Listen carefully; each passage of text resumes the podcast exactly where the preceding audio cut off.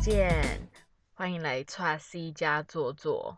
这一集呢，要来跟大家分享的是，就是我人生开始旅行，除了我自己是身为领队以外，为什么我对旅行对我来讲的意义是什么，跟我怎么去准备我自己的旅行。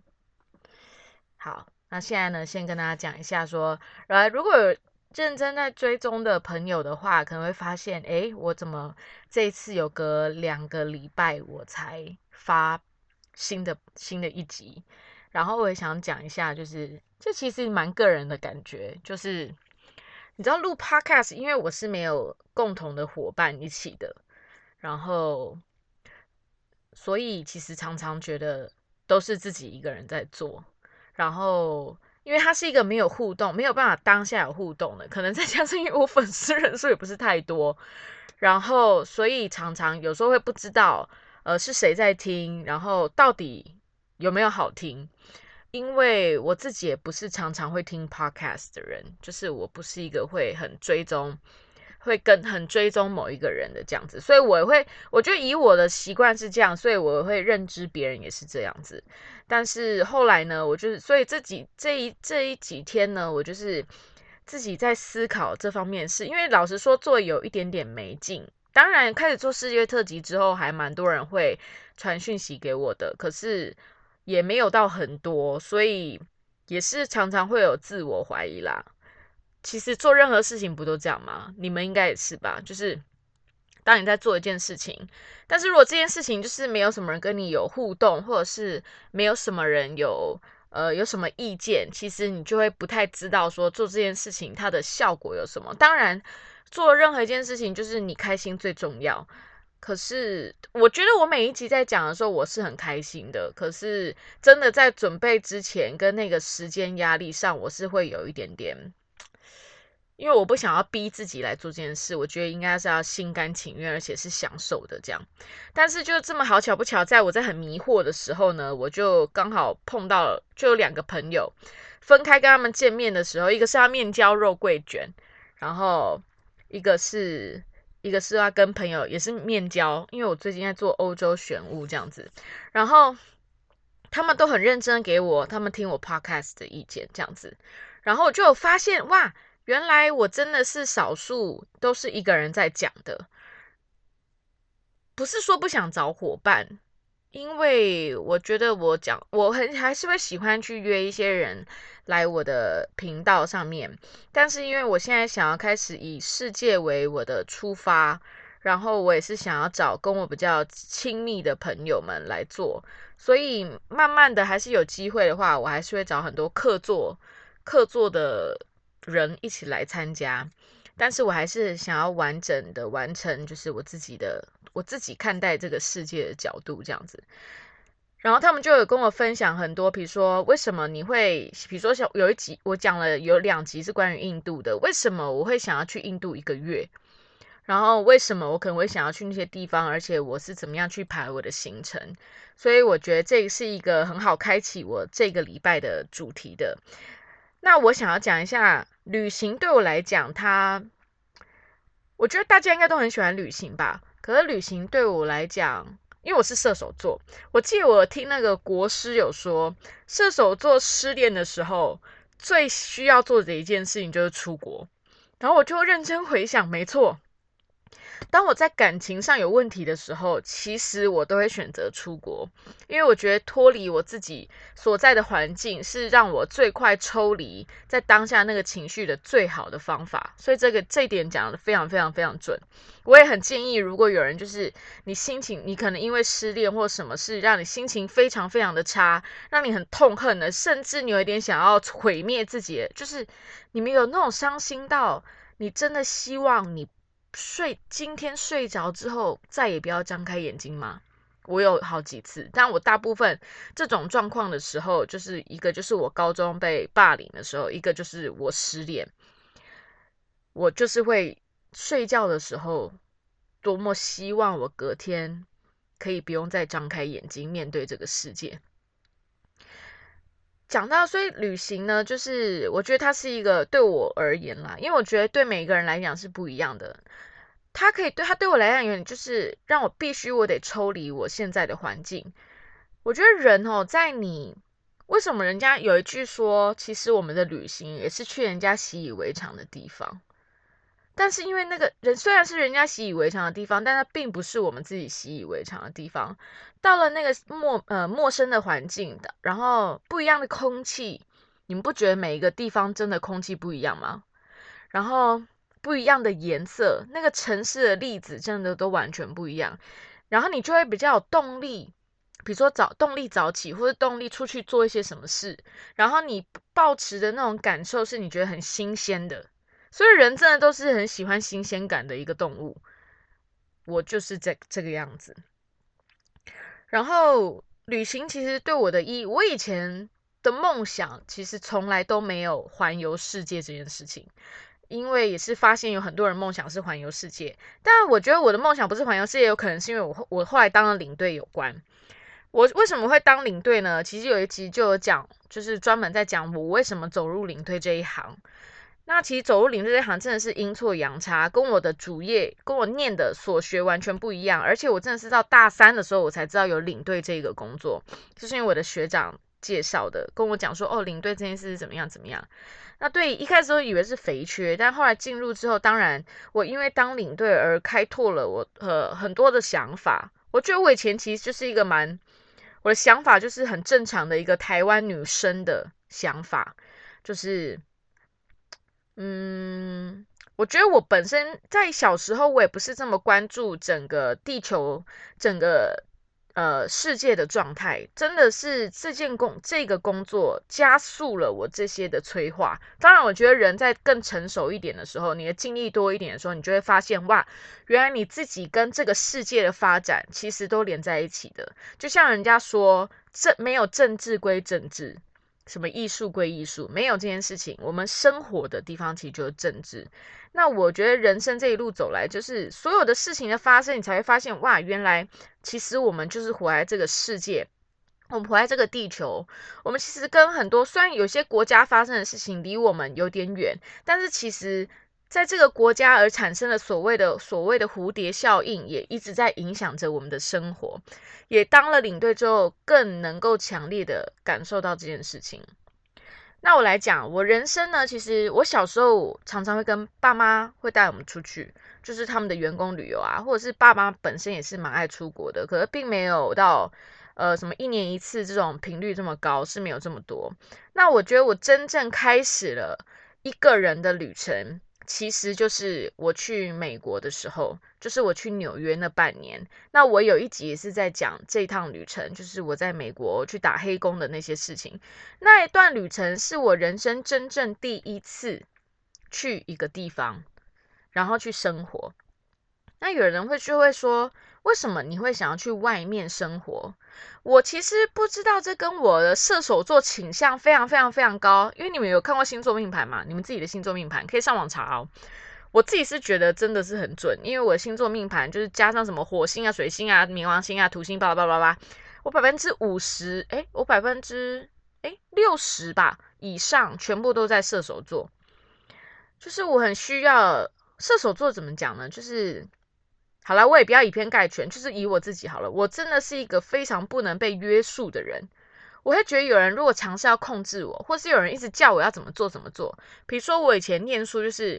没有人管我念书要念到第几名。然后我那时候谈了一个恋爱，就是 puppy love。然后我为了要证明说恋爱才不会让你的功课变坏嘞，恋爱你也不会变成坏孩子，所以我就非常努力的念书，而且我想要让我男朋友的。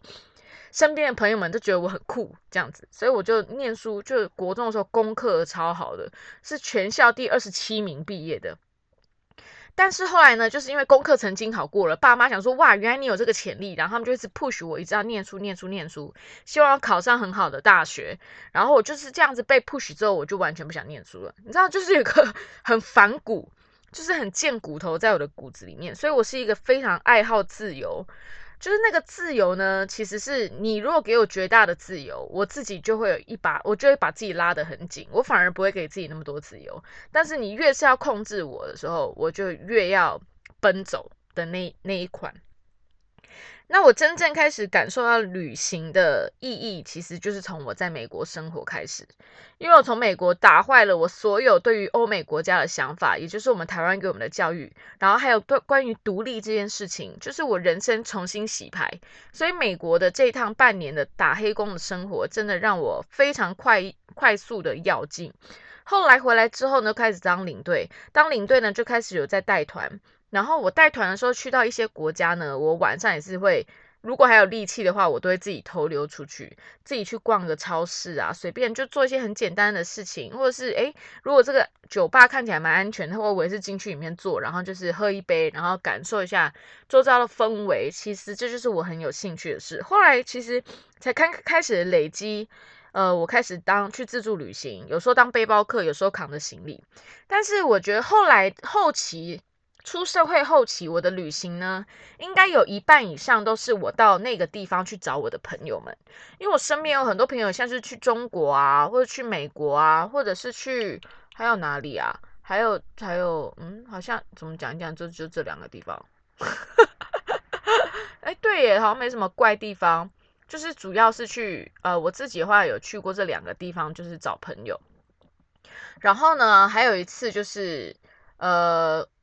我人生真正就是安排一段，我觉得可能是真正的花很多心思安排一段背包客之旅，那应该就是我的那段印度的旅程。那印度为什么想去呢？其实就是我在之前某几集关于印度的啊，你们都可以去听，就有讲过为什么我会对印度这么感兴趣。但是为什么我排一个月？其实我是怎么去排我的旅程的？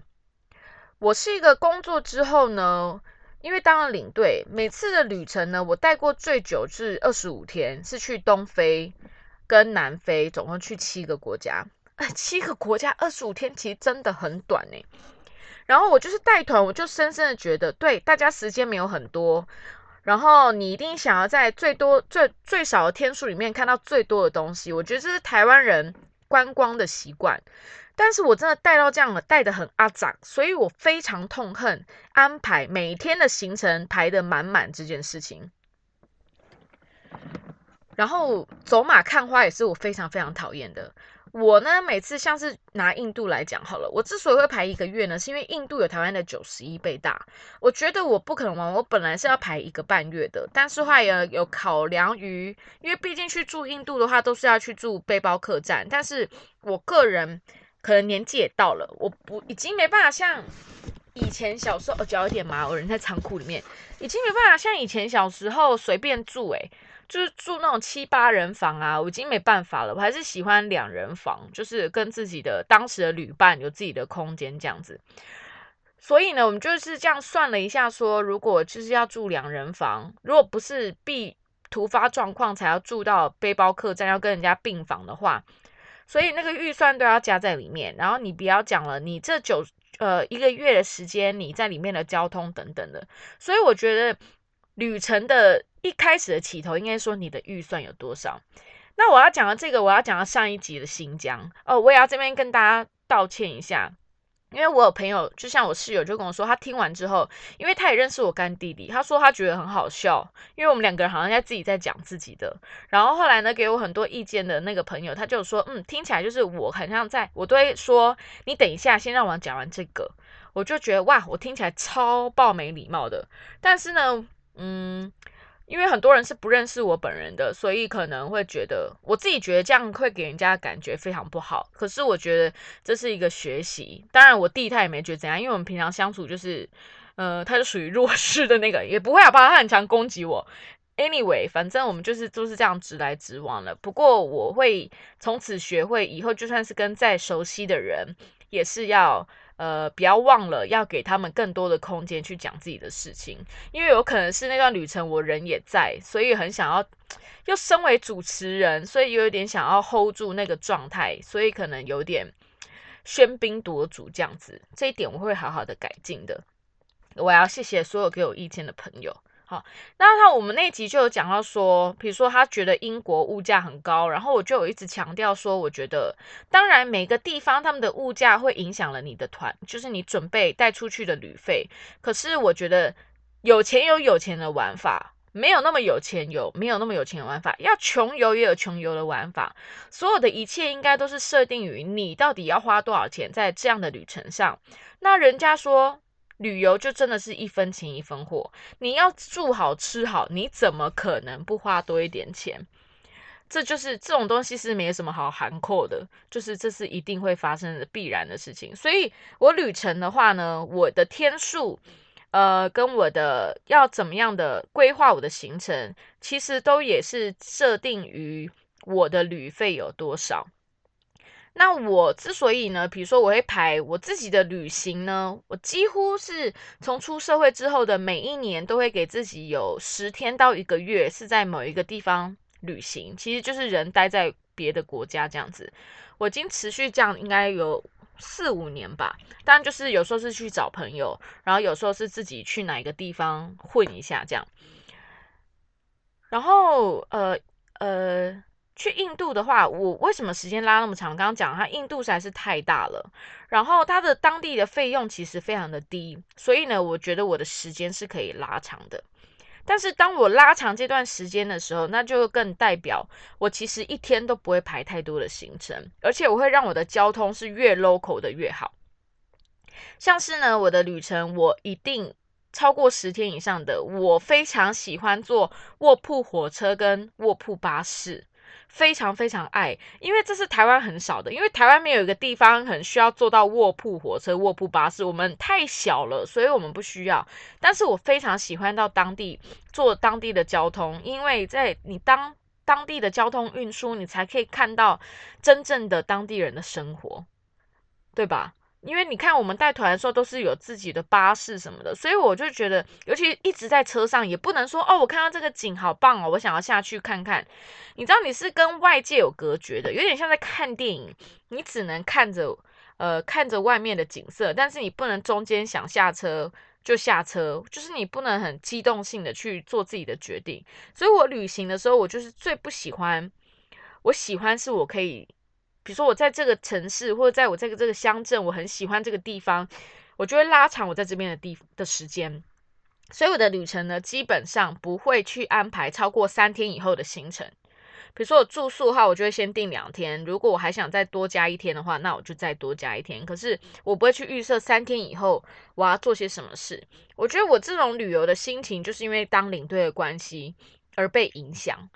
就是我需要慢慢的来，因为我已经那时候领队工作已经做到，真的是去机场的时候，我就会开始心情不太好。就算是我自己的旅行哦，就是有点这叫什么 Monday Blue。我只要去机场，我就 Airport Blue，就是不管是自己的旅程，我都会有一点忧郁。那种就是一种已经内建了，毕竟我都做了八年多。如果二零二零没有疫情的关系的话，我就可能要卖即将就已经九年了，即将。又要迈入十年嘞，很扯诶。哎天哪！如果今年的三月就是去年没有疫情到现在的话，我其实我的领队生活已经第十年了，我已经入行十年嘞。我的我的老天爷啊，好奇怪，我居然做同一个行业。当然我中间还有做很多别的事情啦，所以但是当领队这一行居然做十年，而且中间好几度想要放弃。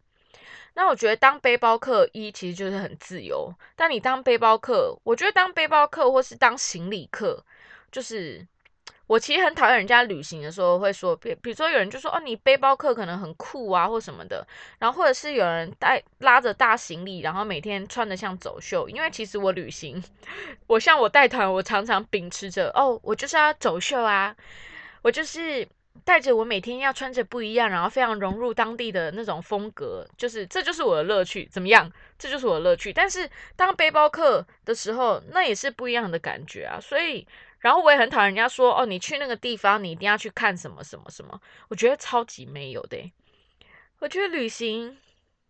就是在那个地方。我觉得旅行最棒，真的应该就是坐交通工具，跟找一个咖啡厅或是红茶店，然后坐着，然后看着当地人，然后如果有机会就跟当地人闲聊打屁，那就是最有当地滋味的事。真的也不一定要去看什么景点啊什么的，当然那些都是加分，可是一切都取决于你的心态吧。我只要觉得我已经脱离好，我已经到了当地，而且我是放松的状态的时候，我就会觉得好自由哦。所以旅行对我的意义应该就是自由。其实也就是为什么我我为什么这么常在国外，除了我的工作，我觉得这个工作很适合我，是我是一个没有办法在同一个地方待太久的人。嗯，我是一个没有办法在同一个地方待。我刚刚是不是停顿有点太久？就是我的性格是没有办法在同一个地方待太久。然后呢，到那些不一样的地方的时候，那些新那个新鲜的感觉会让我更有活力。耶。你们也是这样子吗？然后当我去。认识了当地人，听了他们的故事，或者是因为他们的宗教文化背景而产生了生活上的习惯的差异，我会觉得我在跟这个世界又重新学习了，而且会开拓很多我以前从来没有想过的事情跟角度。像是我去，呃，比如说我去埃及好了。我去埃及，然后我就会知道导游，就会跟导游聊天，然后他会跟我说，他的老婆没事不可以自己出门，一定要有司机带，而且出门不可以超过两个小时，就算他只是去买菜，也不行超过两个小时。他说，因为女生就是应该要在家，她在外面很危险。就当下听的时候，就是一股火这样子，很堵然。但是这就是当然，你很多事情，像我们对于男女。平权这件事情，光是在台湾就常常看到一些很堵然的事，就是为什么身为女生，有百分之九十这辈子呢都有被性骚扰过的经验，就是会很堵然，因为这这就是，当然男生有没有被性骚扰过，当然是也有，可是。为什么女性的比例就会这么高？但是你当看到埃及，当然我不是在大家比谁惨，就会觉得哇，埃及女性连，但不能以偏概全，你只能说可能百分之七十的女性，埃及女性是这样子生活的。但他们结婚之后，他们要尽量待在家，当然还是有些男人是很开放，可以让他们老婆去外面工作，有自己的生活的。但是就是从很多不一样的宗教文化看到不一样的人生之后，你会觉得，其实很多事情。没有办法一概而论，就是如果他的老婆是非常的愿意这样子的发展的话，那到底关我们外外面人什么事情？你说对不对？所以就是真的打坏了我原本内心建构的非常多的感受，从此产生了变化。我觉得这就是旅行给我最多的养分。开始你不会觉得所有事情好像只有你自己的价值里面的是非黑白才是真正的对错，就是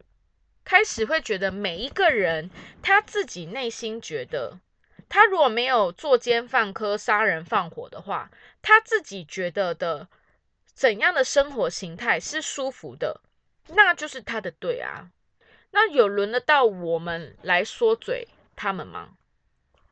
就是这个是我没有出国之之前，我觉得我从来不会去想过的事情，都会觉得怎么样就是一定是对，怎么样就是一定是错。然后也因为这好几年的旅行，跟比如说像，哎，我撞到了，脚有点麻掉。就是像是旅行，或者是我去英国生活，去美国生活，呃，去日本啊等等的这些地方，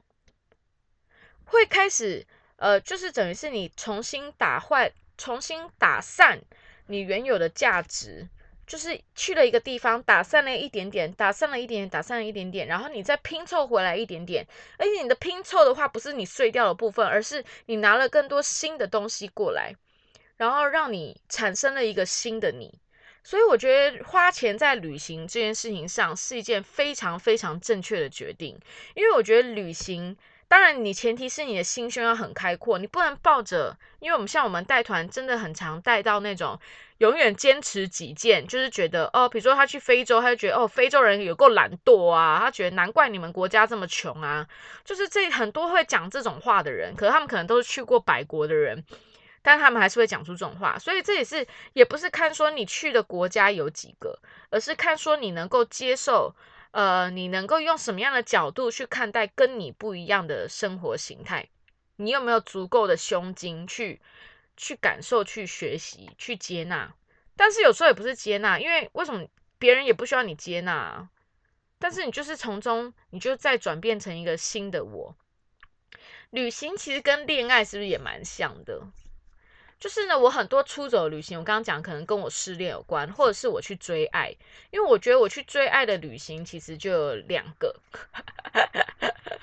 然后我就不讲太 detail 哈，但是对，有两个，然后因为失恋而出走的旅行，好像也是有，应该也是有一两个吧，应该也有两个吧，对，所以旅行就是。它是对我来讲，它是一个，它不不是解药，但是它是一个辅助我、加速我去代谢掉那些那些伤痛的一个很好的方式。那也也可以讲说，如果很常出国人，其实我有时候也会觉得，太爱出国的人，会不会其实也是在逃避自己原本。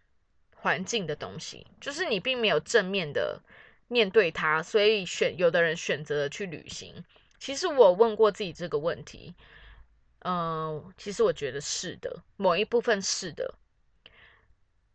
我有观察，我觉得，但你我这是我观察到，但不能占据全部。我有观察到，很爱出国的人，很爱出国生活的人。呃，有蛮算有一大部分是原生家庭状态不太好的人，但我不是讲说你出国玩哦，就是可能跟团出国玩个，呃，我是说真的很长，就是已经可能有点当做直至的这一种人的话，可能都是家庭关系不太紧密的，但是不能以偏概全哈，我只是说，只是我自己身边可能这样子的朋友，大部分是这样子，然后可能我也在把。这件事情放在我自己身上，因为我感觉我之所以没有办法很很一部分，因为我的内建城市一部分真的是跟我的原生家庭有蛮大关系的。我发现，其实我就有说，我以后可能不会想生活在台湾哦，但我剑剑把就继续复哈，请大家不要乱攻击。没有啦，我就是有时候不太懂为什么有些网友会攻击别人说他住在国外，然后回来用健保啊。可是如果他都有付健保的钱，为什么他不可以回来付，不可以回来用健保啊？这点我真的不太懂哦。你们懂吗？如果你们懂的话，可以跟我分享。就如果他都有付健保的费用，为什么他不可以回来台湾使用健保？因为他就是台湾人，这不就是我们台湾给予台湾人的权利吗？就是如果他有付钱的话啊，当然是有人是都没有，有人是呃。听说你没有付钱的话，你的健保也不会被取消，不能使用。我也是听人家讲的啦，因为我身边很常在国外的朋友，他们回来台湾都有付健保的费用，所以我不知道那些事情是怎么样。就是我觉得我不会生活在台湾，是呃，可能我们台湾是一个海岛国家，再加上我们是一种亚洲的文化，还有所谓中国的道德伦理等等的。可能这重点就是土地真的太小，人真的太近。就是我开始感觉到不舒服，嗯，但里面牵扯到非常多的原生家庭的状态，然后我也有在，其实我这次去德国，我就有在思考，因为真的是你要离开一些东西远一点的时候，你才有办法不一样的角度去看它。我觉得在德国的时候，我认真的看待我自己。为什么我觉得我最后可能还是想要出国生活？那我会选择欧洲。当然，一部分是因为我男朋友他是欧洲人，就是我们可能之后会在欧洲就是结婚。然后我想要在欧洲开拓我的旅游事业，这样子，我想要做完全不同，做我自己喜欢的形态的。那可能也是接待台湾人到欧洲或是非洲国家。好，这 anyway 这是未来的事情，现在还都不知道。然后我就用了外。另外一个角度看，在德国的时候，我去思考一下，就是这是不是一种逃避？你们懂吗？就其实我有一集也是在讲原生家庭的哦。我觉得真的大很多很多人，因为有很多人针对那一集给了我一些他们的感受，就是他们自己原生家庭发生的事情，跟他们现在很多人也真的是在国外，然后会跟我分享，然后有的人还会给我建议说我要怎么去。去做去做自己的心理疗程这样子，然后我后来发现，我决定选择的方式就是，我其实还是会呃慢慢的去去挖掘我那些觉得一直深刻刻在我的身体里面那些负面的感受，但是我会选择用很慢很浅的方式，一点点的去拨开，就是我不想要正面迎击。然后我觉得保持距离，却是我可以把这件事情消化的比较好的方式。但是我也会想说，这是不是其实是我在逃避我的问题？像我那天跟我朋友讨论。我因为我在做欧洲选物嘛，然后我们就讲到说，嗯，我就说我很不喜欢我的胸部。我不知道你们有没有很多女生是这样子，虽然很多，虽然台湾的主流可能是什么女生都想要有大胸部，但是我不知道我从小到大从来就没有陷在这个这个漩涡里面，因为我一直很不喜欢我的胸部。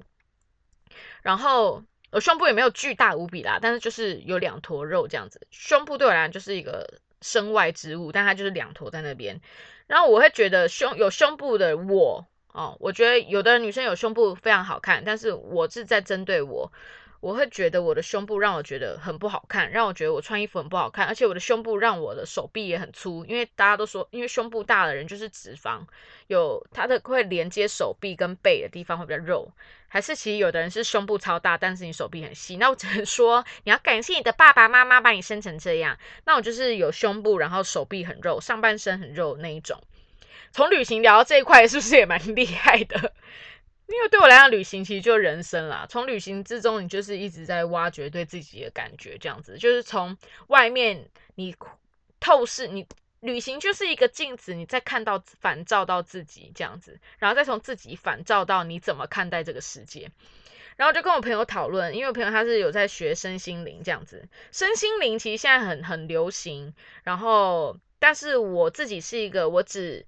呃，听就是我觉得他跟我的价值观非常相近，而且我非常信任的朋友，我才会听，就是关于这方面的事情。那他就是我非常信任的朋友，他就跟我我就说我很不喜欢我的胸部，然后他就说为什么你不喜欢你的胸部？我就说我觉得这样穿衣服非常不好看啊，就是很多很好看的衣服就会因为胸部很大变很肉欲这样子，应该有不少人这样想吧。然后他就说。只有这样子吗？他说你没有别的原因不喜欢你的胸部吗？然后我就再思考了一下，我就觉得，嗯，我觉得我不喜欢我的胸部，可能跟我的妈妈有一点关系，就是因为我妈妈也是很丰满的人，可能我觉得胸部，我会在我的成长背景之内，我会连接胸部跟我妈妈，我妈妈连接到胸部，就是有连接在一起。然后我说有可能跟我妈妈，我对我妈妈的感受有一点。关有关联这样子，然后他就说好，那你要记得跟你的胸部说。他说，当你真的很不喜欢你身体的某一个部位，它会累积成一种能量，让你的身体也开始抗拒它。他说，你如果再一直这样的话，有可能就会得乳癌。那我觉得线上有的人相信这个，有人不相信这个，我觉得无所谓哦。你们就是听听，你不相信的就听听就好。但是我自己是，我自己是觉得有道理，因为我觉得。你对自己的负面能量，就像有的人，他常在压力或者是心情非常忧郁的状态之下，他的身体就会不好。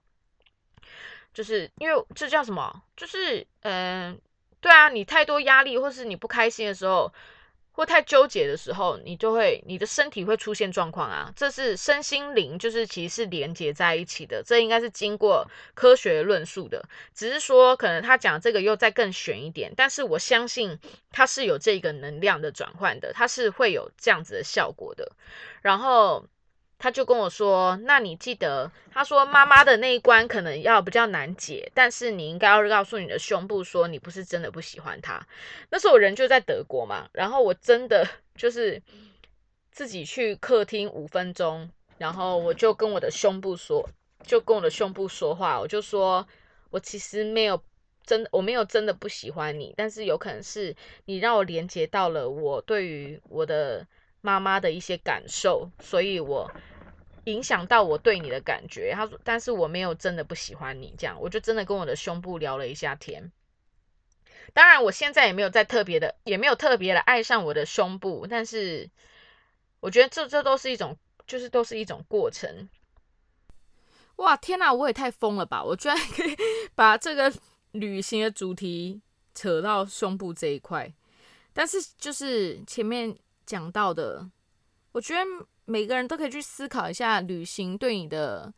定义是什么。但是如果只是诶出去看看呃漂亮的景色，然后去吃吃喝喝，我觉得那也是一种很棒的旅行的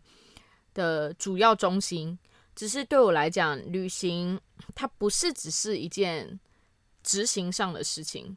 当然，它跟执行有关，它跟得到有关。但是，就像我在《跨世界小嬉皮》写过的所有文章，跟我在之前世界特辑所有讲的东西，我觉得是跟我们在那个地方发生、跟人发生有关的事情，再去反观到自己的生活状态的时候的这一些故事，我觉得那才是旅行的意义，就是我们从 外在的东西所学习到的。那旅行对我来讲，其实就是修行；那修行对我来讲，其实就是生活。我觉得，不管我人是在国外，或是我人在台湾，我觉得我每一天做的决定，跟我每一天在脑海里所有思考的事情，其实就是一场旅行，然后一直在重新塑造一个新的我。只是说，我们可能在国外的时候，那那个被塑造的媒介再更强大一点。在台湾的话，可能常常你也不像你。我觉得你们会不会有一样的感觉？就是在台湾的时候，会觉得很绑手绑脚，因为我们的外界影响因素太多了，因为我们认识的人太多了，因为。跟我们好的人太多了，跟我们密切的人太多了，所以我们没有办法只专注在自己的事情上，而是我们要听好多人的意见跟好多人的想法。就算这个人不是专门要来讲给你听的，但是你就是可能他 PO 的一篇文，或者是他分享一个他看到的东西，你的你就是会被他给影响，因为这些人就是跟你的外万有引力是特别强烈的一群人，所以所以会在台湾这个环境里面。我会觉得我没有办，我开始我的力量、我的能量要一直外散在很多人身上，然后别人的能量我也会更容易吸收在我身上。但是当我们人在国外的时候，我们不用，我们比较不用得到这些东西，我们比较不需要被影响。而我们像我在欧洲生活的时候，那种感觉是我要反观我自己内在，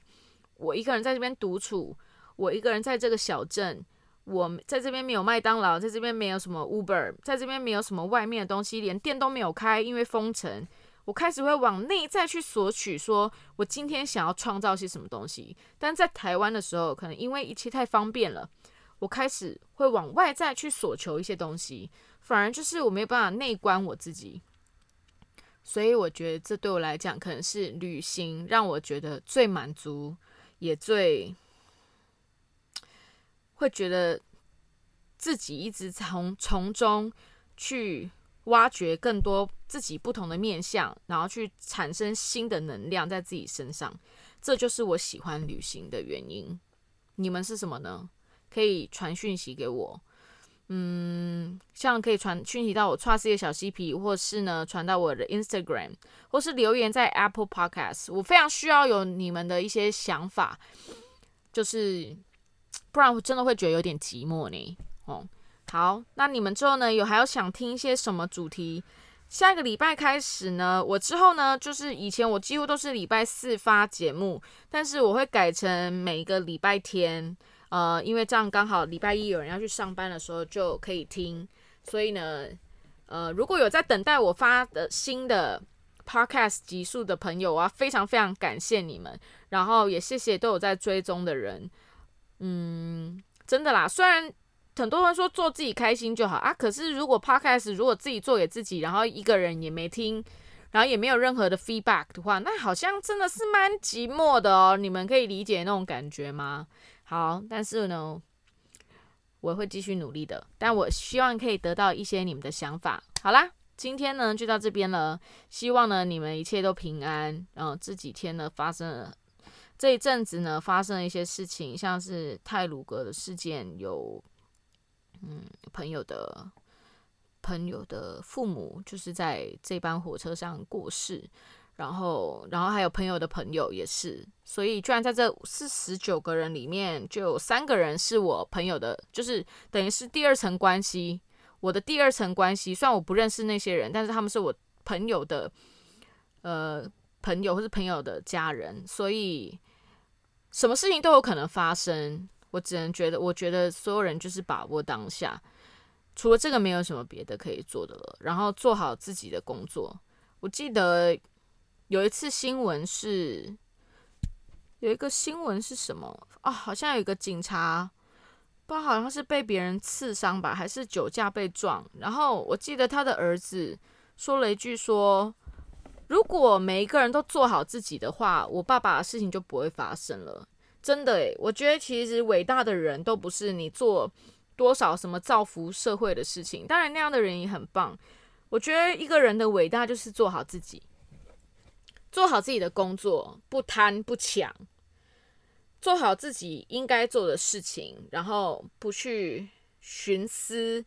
然后不不占小便宜，不不不不。不做小便宜，然后做一些可能会伤害或危害社会的事情。你其实只要做好自己，这个社会就会更安稳的进行。这就是一件很伟大的事情。好，希望呢大家可以一切都好，然后注意自己的安全，然后一样要勤洗手，该戴口罩的地方要戴口罩。还有我的金门五月底的金门团还没有满。欢迎呢，想要跟我去玩的人。哎，我我这集 podcast 听起来有点忧郁，但我我要玩的时候，我是也是可以，我是很很好笑的。但你要跟我心灵之旅疗程的话，也是没问题。好，可以去看我的 Instagram 首页上面呢，有我这个金门团的链接。五月二八、二九、三十，还有八个名额，大家可以来看看。因为金门还蛮便宜的。我脚麻了。好啦，那我们就下礼拜再见喽。非常谢谢你们，虽然呢我们在不一样的时间、不一样的空间，但谢谢你们跟我共享这四十几分钟。拜拜。